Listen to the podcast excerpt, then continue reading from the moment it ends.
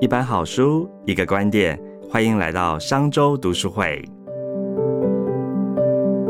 各位商周读书会的朋友，大家好，又来到我们商周爸的说书时间了。今天要跟大家介绍哪一本书呢？是一本非常温暖的好看的书哦。这本书在韩国热销突破二十万本，也长居了韩国各大书店的畅销排行榜哦。我们今天特地邀请到了 KKday 的营销长黄昭英 Yuki 来跟大家分享心理医师妈妈给女儿的人生真心话哦。分享作者从母亲、职场还有婚姻的三重角色给女儿的贴心叮咛。我们先请 Yuki 来跟大家打声招呼。嗨，盛中好，各位听众大家好，我是 Yuki。是 Yuki，我们刚刚有闲聊提到哦，就包含我自己也常常看你的脸书哦，就你自己呃有两个小孩嘛，一男一女嘛，哈。对。那你自己其实身兼这个职业妇女还有妈妈的这个角色啊，其实非常多元，非常忙碌哦。尤其你们 KKD 有这么多员工，又在海内外都有哦。那这个作者呢，这个我们要今天要介绍这本书呢，心理医师妈妈给女儿的人生真心话。听这书名就知道，这个作者是一个心理医师嘛，她又是一个妈妈，所以她也是在这个多重的角色当中游走。你觉得你们在角色上哈，就是你应该是不是也有同工异曲之妙的体会呢？嗯，职场妈妈我觉得大家都不容易。然后有一次，像我小孩现在是青春期，哦，这个应该很辛苦。对，然后两个小孩又刚好差一岁半，就刚好同时面临青春期。然后男生跟女生的反应其实不太一样，但是都不太好搞。这样对，所以我那时候拿到这本书，我其实是先。被我女儿拿去读，因为我女儿也是一个就是很爱阅读的人。结果呢，她效率很差，她一拿去，然后就发现她也没什么在读，然后也没什么进度。然后后来我过几天就忍不住把书拿回来，我翻了一翻才知道为什么我女儿没兴趣。因为这本书其实它虽然是取名《心理医师妈妈给女儿的真心人生真心话》，但其实她女儿已经三十岁了。对对，那因为我女儿才十三岁，对，所以她也没有办法体会里面她妈妈在跟她讲婚姻，或者是她在跟她讲说，哎，婚姻要找一个能够沟通的男人，或者婚姻不要当你的避难所，或者是说你在出社会工作的时候，你。不要就是呃埋埋藏自埋葬自己的一些情绪，你该哭就要哭。这个还没有到我女儿那个年纪的，她还太年轻，对她也没有办法体会到。但是我觉得我透过这样的一个例子，我觉得我也很想跟各位听众分享，就是说，如果哈像我小孩现在是青春期，像这样的年纪，他们已经好像是个小大人。我觉得妈妈如果不是老是想要跟小孩哈老生常谈，其实老小孩也不想听啦。好了，小孩是嫌你啰嗦，或者是就甩脸给你看，或者是翻白眼这样。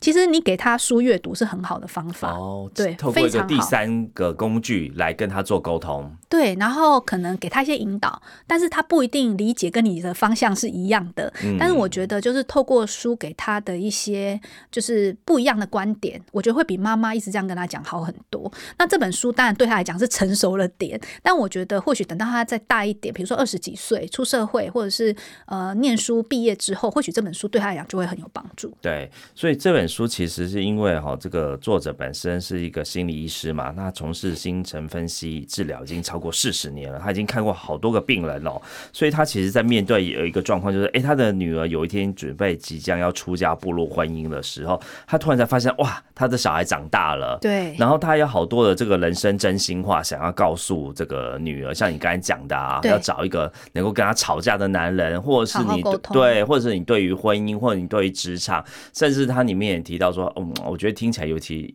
其实有点残酷的人生真心话哦，所以，我们今天就来聊聊这一本，说，哎，心理医师妈妈给女儿的真心话，到底要谈些什么呢？我想开宗明先来聊第一章。第一章，我觉得哈，就我们这种价值观，可能会觉得，哇，他怎么会讲这种话？他竟然跟女儿说，叫她当一个坏女人呢？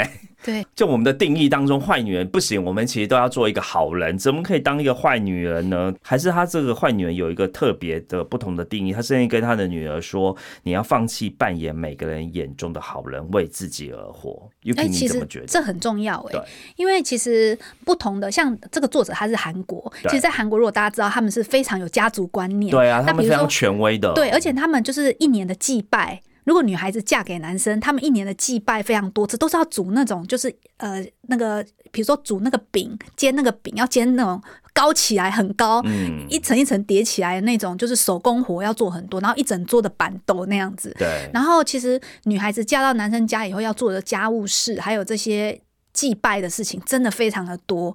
那如果说要满足这些就是家庭的一些对媳妇的期待，又要满足先生对于太太的期待，然后他又要继续做一个好女儿嘛，因为毕竟嫁走他妈妈跟他的感情还是在。所以其实如果要顾好这所有的一切，基本上人都会崩溃。所以为什么现在很多年轻人都不结婚？对，在日本、在韩国其实都也是这样，在台湾其实也是啊。对。那我觉得在这本书里面讲说，当个坏女人，所谓的她的坏女人是指说不要当一个被传统的观念绑架。的那种女人，OK，所以韩国可能就被认为是坏女人了。对，就已经是大逆不道。对对对对对。那我觉得，在如果是以我自己来看的话，我是觉得我们真的不需要为了配合我们身边每一个人对我们的期待，然后来浪费我们的人生。因为其实我们的人生还是重点是在探索我们自己究竟是谁，想要成为谁，这才是比较重要的。所以，如果我自己来看，我我想给我自己的真心话，或我想给我女儿真心话，也会是这个。其实你的人生经历很丰富哎，那我们在刚刚有聊到嘛，你自己。从最早从外商开始做起，然后你中间小孩因为早产的过程，对，然后你就是自己好好的照顾小孩，又自己创业，对，嗯，然后又投入了这个职场，又像到了 KKday 做营销厂，所以你自己怎么看待你的经历跟这本书呢？嗯，我自己看待这本书里面就有很深的感触吧，因为里面其实有讲到很多，比如说，呃，我不知道那个，因为慎重没有当妈妈的经验，所以你不知道，就是有一句话叫做“为母则强”，嗯，其实“为母则强”这句话绑架了也很很多。妈妈很多妈妈都觉得说，为什么人家都可以就是好好的自己顾好两个小孩，我连顾一个小孩都顾不好。很多妈妈都有这个想法，又或者是说，当他精疲力竭，然后回到家对小孩生气，然后吼骂吼叫那个小孩的时候，就觉得自己 EQ 怎么会这么差？嗯，然后其实都已经多久没有疏忽照顾自己了，但他没有去想到这些事。所以我觉得在传统跟就是想要当一个好妈妈这样的框架之下，其实很多不管是全职妈妈或者是职场妇女，的确都有书中讲的这个状况。对，我觉得这个是还蛮普遍。那我自己身边的妈妈朋友其实也是。那我自己因为一路走来嘛，所以我也知道这当中不容易。我生两个小孩的时候，然后第二个小孩出生的时候，因为他们差一岁半，对，哥哥也还在那个就是需要照顾的时候，然后常常都很早起床。可是女儿那时候又还没办法睡过夜，所以永远都是睡眠不足的状态。然后我那时候记得我。自己最大的感触就是，为什么我以前只顾一个小孩的时候会觉得很苦，现在才是苦，好不好？两个以前根本天，以前根本天堂。对，但是当你没有生出第二个小孩的时候，你没有办法体会什么叫做晚上没办法睡过夜，然后隔一天早上六七点哥哥又醒来，又是很活泼、很好动。哇，那那几年完全是睡眠不足的状况。对对，所以我觉得就是刚刚提到，就我觉得书上想的说，当个坏女人，所谓当个坏人，其实就是不要当一个太传统。观念束缚的女人，也不要被那什么“为母则强”，就自然就是可以变得很刚强的女性，或是别人可以做得到，为什么我做不到？不要被这种事情绑架。每个人都是很个人的。对，所所以基本上他就提醒我们不要被传统的观念所束缚哦。那尤其是呃，我觉得不管是这个讲韩国、日本或是台湾，其实都是哦。有些很很多女生啦，其实都把婚姻当成是人生的避难所。它里面也有提到说，其实这个。呃，心理师妈妈告诉她女儿，千万不要把婚姻当成是人生重要的一个呃，你最后的结结果，而是要更看待自己。你你自己怎么看待这件事？我身边很多年轻人，他们都已经到了适婚年龄，可是我觉得现在台湾来以台湾的状况来看的话，是普遍的问题是不想结婚比较多，不要踏入婚姻的 坟墓。就是大家都还是比较追求呃个人的自我实现跟自主，能够自己能够控制自己的生活，然后自己的花费可以自己赚自己花。其实。台湾的状况不是把婚姻当人生避难所，反而是不想结婚的比较多。嗯，我觉得这个其实应该在世界各国都是了。对，大家呃更希望可以保有自我这样子，不一定要进入婚姻当中哦。OK，那其实作者在书里面有提到一个重点，他说：“哎，我们刚才讲到婚姻嘛，哈，就是说一般来说，我们都说，尤其是在夫妻，不管是这个夫妻要劝和不劝离，或者是说，哎，夫妻家和万事兴。但是呢，作者竟然说，哎。”要选一个愿意放下手机、遥控器跟你吵架的人呢？我觉得一他讲的有些观点也很蛮另类、很不一样。对，因为他是心理医师，心理医师其实看非常多个案。那我相信很多来谈者为什么会憋到心理生病，就是他平常没有抒发跟沟通的管道。如果今天你进入婚姻，或者是说你在你家庭里面亲密的对象，哦，没有婚姻也没关系。但是问题是你连跟你平常生活在一起亲密的对象，你都没有办法跟他。互动、沟通跟抒发你的情绪，久了你就真的会去找心理医师。对，因为你不可能有人可以憋着你。人生当中那么多的辛苦、那么多的疲劳、那么多的疲倦跟那么多的心疼的事情，然后一直把它塞在心里面，然后封起来都不去谈它。在这本书里面讲到说，择偶要选一个愿意放下手机遥控器跟你争吵的人。那我觉得不是只有争吵，就是他愿意放下手上的事情，然后跟你交谈。我觉得光是交谈、互动。交谈跟倾听就很重要了。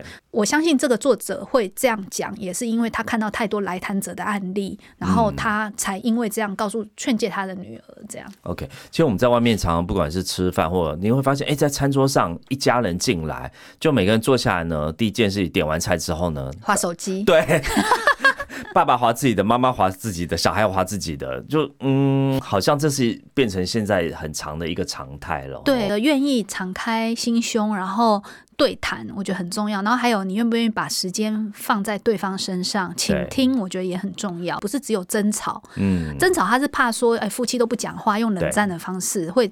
久了以后，感情会有裂痕。更重要的，反而是你在没有争吵的时候，当对方有心事想要抒发的时候，你愿不愿意倾听？我觉得倾听也是很重要。这个都不用等到进入婚姻啊，现在大家交往的时间都很长啊，可以慢慢的观察，然后可以把你想要的沟通模式，在婚前就已经先跟对方就是坦然的告诉他，让希望他可以，比如说，当我在抒发情绪，我只希望你听就好。不要给我意见，对，还是说我希望你可以给我一些你的观点，这就是不一样的沟通模式。但每一个人都应该要把你自己想要的沟通模式告诉对方，对方才能够试着去做到，就是跟你能够良性的交流嘛。那如果大家都是憋在心里面，或者是就像刚刚盛总讲的，吃饭就各自拿起自己的手机在那里划，这样子就没有办法维系跟交流感情。嗯，我觉得你讲到一个重点，就沟通这件事情哦，常常不管我觉得不管是男性或女性，都觉得哎，你应该要知道我心。里怎么想？对，所以呢，就是都要让别人来猜测。好，但这个作者有提到说，其实就像你刚才讲，他只是用一个比较嗯，好像比较耸动的话说，要找一个愿意跟你吵架的的人哦。那其实重点是在沟通这个两字，所以他就告诉他的女儿说，其实如果你要步入婚姻当中，应该每天都要问自己：我有办法和先生沟通吗？或者是老婆就要问说：哎，我有办法跟这个小孩沟通吗？后就是说，沟通在家庭当中是一个非常重要的因素哦。其实他在谈到婚姻这件事情呢。应该说，彼此能够吵架只是一个代言词，重点是我们彼此能不能够互相有无的知道彼此的想法。对，然后在这个章节里面呢，也有一个蛮特别的是现象，就是在韩国，他们在呃，就是男女朋友交往的时候，他们就会打听对方的底细，因为他们其实是还蛮在乎你们是不是门当户对嘛。这在传统的这个韩剧里面蛮多的。对对对，所以其实他们他那作者就有讲到，他说，哎。他有发现，大家都会讲到经济这个层面，都会考量对方经济。但是呢，这个心理医师他就讲，他就说，其实呢，最后会发现两个人相处还是以两个人的兴趣、默契跟价值观才是长期能不能好好相处的关键，而不是经济条件。因为经济条件只要你吃得饱就好了嘛。对，你今天是吃牛排还是吃路边摊，其实影响不会那么大。但如果两个人兴趣、默契、价值观都完全相反，也没有契合度。然后也不沟通，那那个问题才会是变得更大。嗯，所以其实他就特别提出来这一点。这个现象在台湾，其实我发现我现在身边的很多年轻人，他们也是慢慢能够理解的。所以他们宁可找一个懂自己的人，然后好相处，能够跟自己一起去旅行啊，跟自己一起去做很多种体验的人，他们也不一定会完全因为他的经济条件或他赚多少钱而选择这个对象。对，所以其实基本上你还是要听从你心里的声音，不要被外在我们刚才讲的外在的价值观或世俗的这些呃舆论所绑架，这样子。对，OK。那其实哦，不管是我们俗话说“男儿有泪不轻弹”哦，我相信其实很多女生其实也是这样子，就是说，其实大家不管是在这个工作上有很多压力或委屈，其实都。不太敢哭，不太敢流泪，对，或者说啊，我只能回家默默的哭泣或流泪。那作者有有一个章节，他分享到，他告诉他的女儿，其实你在这个人生当中啊，遇到很多的问题跟这个困境的时候，你要用眼泪来疗愈自己。哎，对，嗯，哎，我很认同。哎，嗯，他里面讲到说，眼泪是。内在小孩，就我们心中每一个人都有一个小孩住在我们心里面。他说，眼泪是内心小孩发出的疼痛讯号。嗯，然后他说，难过的时候会流泪，是因为来自于那种失去的伤痛跟哀悼。所以他觉得这个是一个过程，跟很正常的心理反应，不应该去压抑它。对，就很多人说，男人有泪不轻弹，然后女孩子不要随便哭，这件事情其实是。应该要尽可能的去抒发自己的情绪，然后眼泪也是一种方法，我觉得是蛮好。然后它里面还有讲到说，忧郁症是心灵的感冒，也是自我的感冒。这一件事情其实从呃作者他在心理医师的这个工作上。哦，他看到那么多可能在呃生命当中遇到一些难题的人，然后他给他们的一些引导跟方向，我觉得都蛮适合我们一般的读者，就是看完这本书的时候可以去练习的。OK，现在的年轻人啊，是不是在感情上或者在这个情绪上，又比这个我们像讲刚才讲三十四岁的人更直接、更奔放？就我们刚才讲这些，对他们来说可能不是那么的束缚了。对，我觉得是。然后我常常就是在。公司的时候，其实从我工作这二十几年来，我发现都是这样。就是我发现很多同事，他们就是要跟你约时间，然后想要跟你聊一聊。可是他可能一进你的会议，一进会议室门一关就开始哭。嗯，我觉得这是好事哦。所以你那当下有些主管想，天啊，那你哭，我这时候要怎么办？我就是去准备卫生纸，很贴心就递给他。对，那你会对他说什么？不要跟他说不要哭。哦，哎。第一个，我们常都说，嗯，你别哭，你别哭，对，不要这样子，因为其实，在书上，这个作者也有这样讲，就是你应该要鼓励他继续流泪，因为流泪是一个治疗的伤痛的过程嘛。然后，呃，通常他们有些时候是焦虑，有时候是难过，有时候是觉得让别人失望，有很多情绪，他的抒发的出口，那他只是用哭的方式。对我来讲，我就会让他哭。我就会听听看他想说什么，然后通常在哭的时候，因为情绪没有经过整理，所以通常他讲话可能也是跳来跳去，对，情绪也是跳来跳去。那我会帮他做一个记录，就是可能最后他讲完以后，我会重复一下他刚刚说说，所以你现在的难题听起来也不容易，那是不是你讲是不是怎么样怎么样怎么样？所以现在你担心的是什么？是吗？就是你要引导他，让他重新整理他的思绪。然后他情绪抒发完了，然后他也听完你帮他整理他自己讲出来那些内容，然后你帮他重新整理归纳以后，通常啦，他哭完以后要注意的时候就说：“我不知道为什么，我觉得我好多了啊，嗯，不好意思，对。”然后通常就是说：“不好意思，你那么忙，我还浪费你的时间。”你变成他的心理医师，我都说没事没事，因为其实通常半小时一小时就可以解决这件事。那但是对对方来讲，这个很重要，因为这可能牵涉到他是不是能够度过这个很难的关卡，然后再往下一关去。那我就发现说，其实，呃，这件事情如果我们能够主管能够引导的好啦，其实他会建立不只是建立他对方的信心，然后愿意再往下去冲的这种信念，然后同时之间也会培养你跟他的一个信任关系。嗯，我觉得其实不管是在家庭或你刚才讲职场当中遇到这一种哈，你情绪溃堤的时候，我们第一个反应都是说别哭别哭。我甚至印象我职场经验当中有一个主管哦，他那个女同事哭的时候，他第一句话就是骂说：“你哭什么哭？” 对，就那个人哭得更凶。对，所以其实基本上就像作者讲的哦，这你让眼泪来疗愈自己，有时候先抒发情绪哦，家人或是主管或周边的人不要一直叫他别哭别哭，先让他眼泪流，然后让他的情绪先有个出口。嗯，然后呢，用引导的方式，我觉得你刚才讲一个重点，引导而不是。那个帮他讲，然后而不是说，哎，我觉得你现在一定因为什么什么的，是不是？是不是？对，哦，你反而告诉他，让他慢慢的说，帮他整理这样子，帮他整理。就是通常他们在哭的时候，他们会脑就是脑袋或者是情绪会跳动的很快，所以他们通常又一下讲这个，一下讲那个。那我觉得你要专心的听，然后帮他把它整理。理顺，然后跟他重复的附送说：“哎，你现在难过是不是这个？”那通常他就会告诉你还有其他的。当这个一段时间他哭完的时候，你也帮他整理好了，那就是帮他一起。一起合作，整理他的思绪，这个对他很有帮助。其实每一个人都是自己问题的专家啦，对，我们不可能是他问题的专家，因为他跟我们讲线索一定也不够全面，所以只有当事人他才知道到底问题出在哪。所以等到他情绪抒发完，他自然会有方法。嗯，我们要对他有信心。所以在那个过程当中，就是陪伴他、倾听，然后帮他整理。我觉得这个就已经做到很多。一般人没有办法做到的事。那如果你这个主管能够做到这样的话，其实你跟你的同事之间的信任感会非常的坚固。嗯，然后你们可以一起面对更多更难的困难。其实是一个不会太难的技巧，但是呃，我们常常会忘记。对，OK。那其实我觉得书里哦这个心理医师妈妈，她还有提到，我觉得也是蛮颠覆大的观念哦。尤其我们都说，哎，传统当中职业妇女如果是一个女强人，真的是很厉害、很棒，又可以兼顾家庭，又可以兼顾事业，这样。但是哎，这个作者提醒大家，你不要想当女强人，哎，甚至不要当女强人，你要勇于为自己选择放下，尤其你自己应该也常被定义为女强人。我比较少被定义成女强人，但是大家都会跟我说你是时间管理高手。OK，他说你用的很喜欢，因为我都在商周上写很多专栏嘛。然后，然后我又很喜欢就是写阅读，然后分享书斋。然后我工作，大家会觉得你工作也很忙，然后有两个小孩，你怎么可能做到这样？那我觉得这个章节讲到。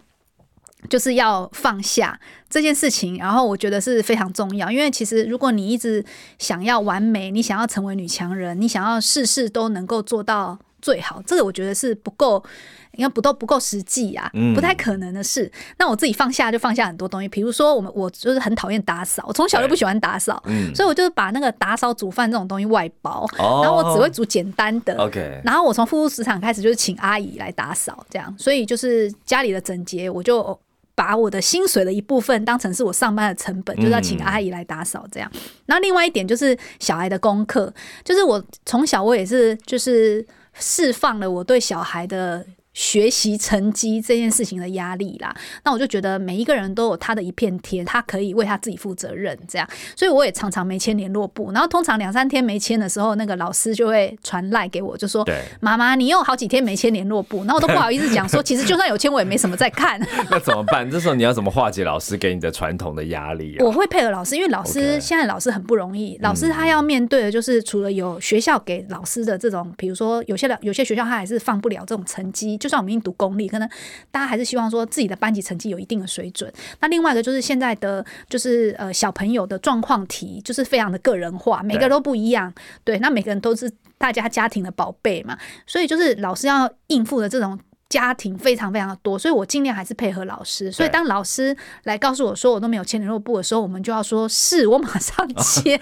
所以还是可以给老师一个交代，但基本上你不会给太多的焦虑给孩子跟给自己，让孩子适度的发展。对，后来我的小朋友还学会我的签名，然后偷签联络簿，然后我就跟他说：“你不可以再偷签联络簿了。”对对，这不小朋友不可以学这件。然后他就说：“可是你都晚上很很快就睡觉了，然后我隔天早上起来发现桌上的联络簿没签。”但我相信你跟你的孩子之间。也取得一个非常巧妙的平衡，对对不对？对对。OK，所以刚刚提到啊，就是说，哎，好像听起来是那个你的小朋友稍微比较焦虑一点点哦。那其实作者有提到说，哎，焦虑这件事情还有紧张这件事情哦，其实就是它其实代表的反向，它的背后是渴望成长的讯号。哎，他比如说，呃，他分享给他的女儿说，哎，你在焦虑的时候，其实你可以适度的放松，甚至要跟你的不安共存。哎，像 U P，你刚才提到说，哎。那个哦，不管是这个职场哦，生活啊照顾两个小孩，其实一定有很多事情一定会让我们焦虑的。你怎么运用这个书中的方法来解除焦虑呢？首先，我觉得这个章节它里面有一个很正面、很正向的一个解释。他说，没有欲望的人就不会焦虑。哦，欲望是让你生存下去的动力，那焦虑是让你是所谓的焦虑，是你认真过生活的一种证明。嗯，所以谁会焦虑跟？谁会呃谁会焦虑？谁会过度焦虑？就是那些很想认真生活的人，然后很有欲望想要成功的人，他才会焦虑。所以他有说这件事情不是坏事。嗯，然后就觉得哎，他给焦虑这件事情很好的一个标签。对，所以以后我们身边的人如果说他很焦虑，他最近很焦虑，你就要告诉他说，这是你认真生活的证明。哎，我觉得这段话说的很好，哎，他非常正面表列。对，他就是说没有不想认真生活跟没有欲望想成功的人，他是不会焦虑的，他就轻松过就好。所以当你对自己的期待很深，你才会有这个焦虑的心。所以他说这件事情并不是坏事。嗯，好，那但是要提醒自己说，哎，你只要比昨天进步，就是很好的成就了。你要把这个比较放在自己身上。那我觉得这个我们从小其实也听很多，但是很难呐。对，尤其是在社群的年代，就是我们难免会看到，哎，一样毕业的同学，他现在已经是什么什么成功的企业家啊，或者是说，哎，呃，某某人他现在已经，比如说已经。呃，准备退休啊，财富自由啊，但我们还没有，就是难免还是会有比较心态，永远比较不完。对，但是我觉得真的是要时时的提醒自己，像这个章节想，就是我们有焦虑是代表我们想要更好，那是一个好的讯号，我们要肯定自己。那同时之间，我们也要。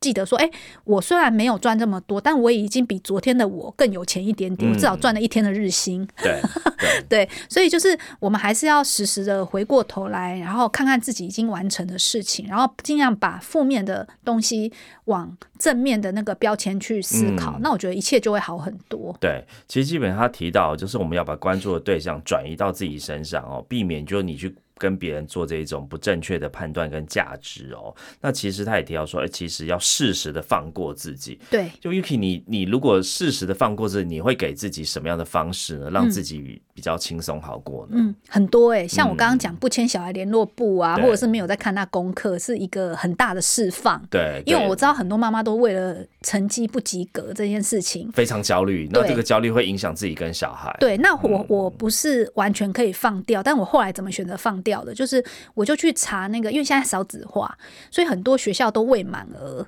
然后我就去查那个他们国中毕业之后要去上高中或高职，有哪些学校它的成绩是比较后段班，然后又是有缺额的。那我就发现以前我们传统，以前我们那个年代，我现在四十四岁，那我以前高中的那个年代，很多好学校，公立的好学校，现在都是未满额，然后很多科系其实发展也都很好，他们也有毕业就直接可以就业的那种科系，然后我就发现其实选项很多啊。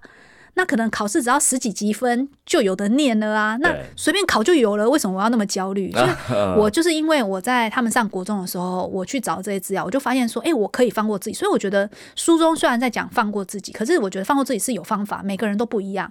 像我知道我的焦虑是来自于我怕他们如果现在学业没有跟上，他们以后会没有出席，没有学校念，或者是没有办法有好的工作。可是你真的去看，真的是这样吗？发现不是，是自己想太多。那你当然就可以放过自己。所以我觉得。的每一个人的的焦虑点，如果来源不一样，要去追根究底，嗯，你会发现说，很多时候都是你白操心。对，所以这位妈妈，你是有做过功课的，知道发现哇，这个焦虑根本就不存在。现在怎么念呢？都比我们那个年代学校更好。对学校更多，然后科系也更多。那同时之间，现在也很讲求多元的发展。所以我甚至跟我的孩子说：“哎，那你就高职选自己喜欢的科系，毕业就直接去就就业。然后如果你喜欢，你再回来进修，有很多在职的学校可以在念学位，所以这个都没有问题。所以当你释放了这一点，你就会发现说，你就从国中开始。”国小甚至国中，你就不会对他的成绩有什么焦虑，名次也不会有焦虑了。对，所以就说面对焦虑，第一个用正面的表态来看待他，说：“哎，其实你有焦虑，其实代表是你想要好好认真生活。”对。那第二个就是 UK 的建议，还有书里面提到，哎，要找方法。对。哦，而不是焦虑是一个心因性的焦虑，哦，而不是事实上的焦虑。我们把它厘清清楚，到底是哪一种这样子。对。OK，好啊，那。哎，Uki，刚才你有提到，因为你上的女儿才十三岁嘛，我们刚刚提到这本书其实基本上是这个心理师妈妈要谁给她三十岁要即将要结婚的女儿哦。那也许再过十来年之后，你的女儿长大之后啊，她大概能够比较看得懂这本书里面谈到的工作啊、生活啦、婚姻啊、爱情啊、职场啊、育儿这些课题。所以这本书里面有三十一个人生很重要的课题哦。对，你自己最有感。如果说哎，以后。就或者现在你要写一封信给你这个二十岁呃二十年后的女儿，你会想分享这个书中哪一个课题呢？好，我觉得呢，首先我觉得就是我女儿叫雨欣啊，哦，那我就说，我觉得雨欣，如果妈妈想要给你一段话，我会希望说，呃，你未来不管遇到什么样的挫折困难，都要允许自己流泪。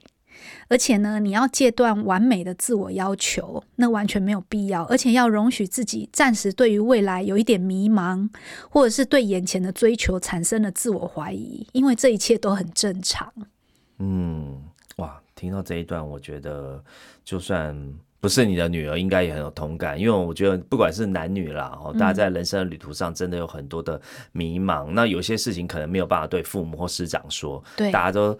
默默心里承受了很多的苦，这样子，我相信如果有这一段话，看到妈妈给自己这一段话，心里一定会觉得很温暖、很踏实，这样子。谢谢 Yuki，我相信这个二十年后，雨欣一定会收到这个讯息。对，那时候他三十三岁了，对，也是就是步入我们讲这本书的读者的年纪，她一定读了很有感，这样子。OK，所以这本书呢，诉说其实不只是别人的故事哦，也可能是你我的人生。作者从母亲的关怀，在心理专业的。分析哦，引导我们看到每个孩子都可以成为他自己想要成为的自己，不分男女或者是不分年纪，不管你今天是二十岁或五十岁呢，这个本书里面提出来的温暖建议呢，都是可以跟自我对话的一个珍贵契机。好，感谢 Yuki 今天来跟我们分享好书，也谢谢各位听众的收听。如果是使用 Apple p o c a e t 收听的朋友，也欢迎到评论区留下五星好评跟您的感想。我们下次见，谢谢 Yuki，谢谢盛中，谢谢，拜拜，拜拜。商周读书会集结商业周刊出版的好书选读，邀请您订阅 Podcast 商周吧，或是按赞追踪 FB 粉丝团商周读书会，掌握最新出版讯息。